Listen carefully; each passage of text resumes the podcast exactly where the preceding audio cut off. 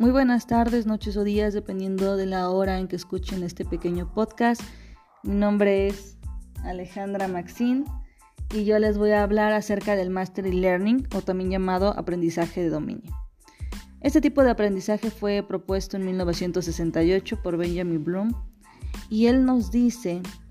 que el aprendizaje de dominio eh, se basa eh, y se sostiene también en el tiempo que dedique el alumno en su propio aprendizaje, ya que nos afirma que eh, si el alumno eh, invierte el tiempo idóneo, puede alcanzar hasta el máximo nivel de dominio en alguna materia o en algún tema. De igual manera, Benjamin afirma que el uso de la tecnología en este tipo de aprendizaje es indispensable para que el alumno también pueda, apoyándose en la tecnología, cambiar el tiempo de instrucción individual. Y de esta manera invertir su tiempo eh, libre en escuchar conferencias, eh, analizar y escuchar, así como estudiar todo el material de apoyo que el docente le proporcione y esto le va a permitir a los estudiantes que, mirar que al mirar conferencias en línea, eh, escuchar podcasts y apoyarse de material digital, puedan moverse libremente a través de este tipo de contenido utilizando su propio ritmo.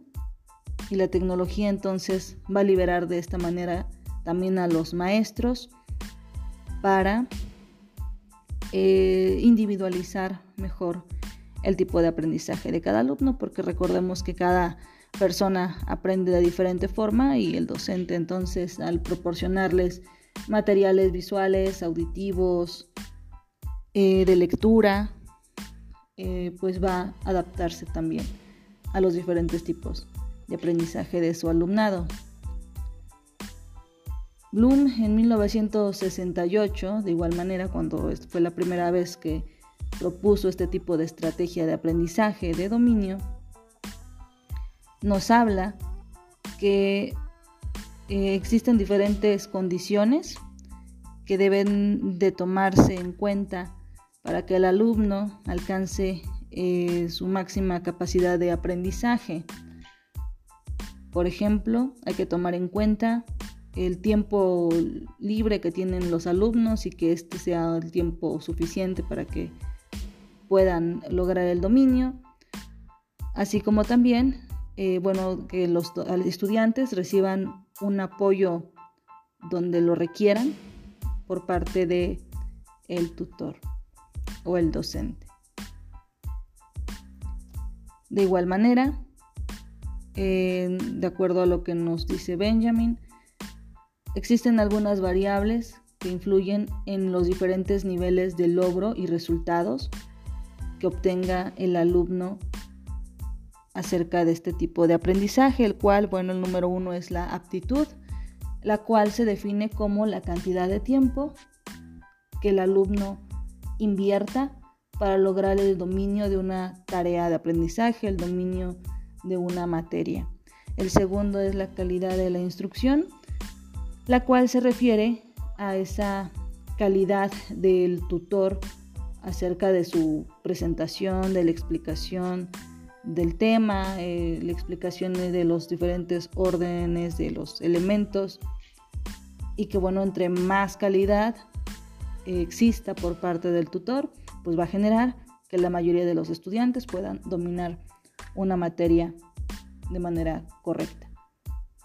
Entonces,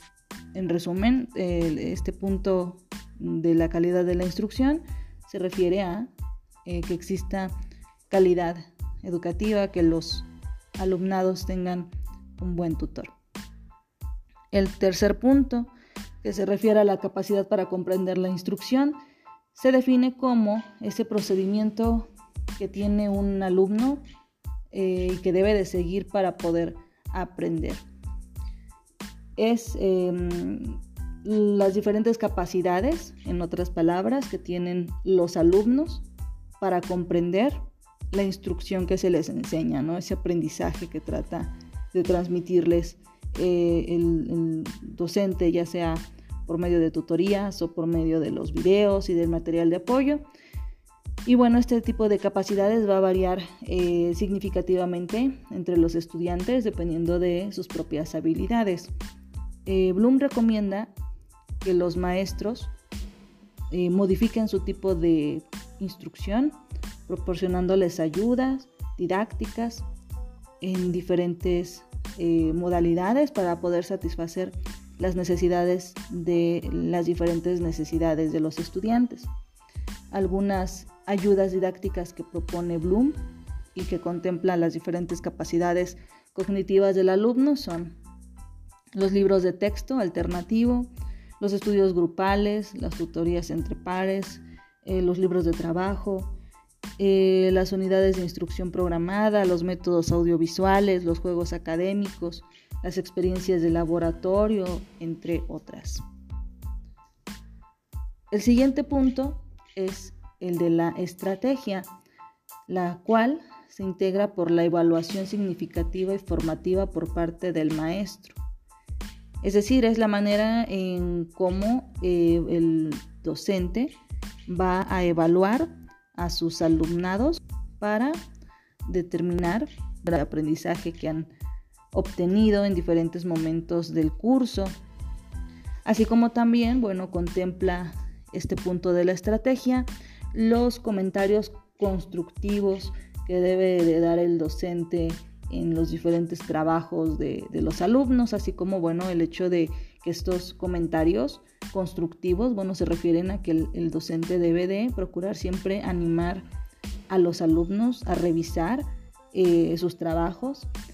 y recomendarles las veces que sean necesarias a los alumnos para que las eh, repitan las tareas hasta que bueno alcancen los objetivos eh, previstos por parte del docente. El siguiente punto son las precondiciones. Esta se define como eh, los criterios también eh, de evaluación que deben de ser claros tanto para el maestro como por el alumnado. Entonces aquí esta parte de las precondiciones a diferencia de la estrategia, bueno es que las precondiciones eh, se refieren a que esos exámenes o la forma en que se va a evaluar al estudiante siempre debe de ser clara tanto para el docente como para todos los alumnados. La evaluación formativa, esta es la evaluación del aprendizaje mediante una prueba diagnóstica para la comprobación del nivel de adquisición de los objetivos del aprendizaje. Eh, bueno, aquí es la forma en cómo se le va a evaluar,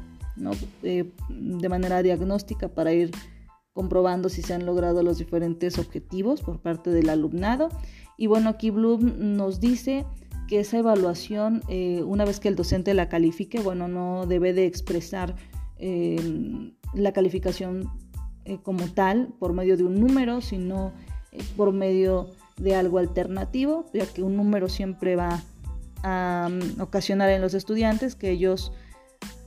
pues estén acostumbrados a, a incluso obtener calificaciones inferiores. Y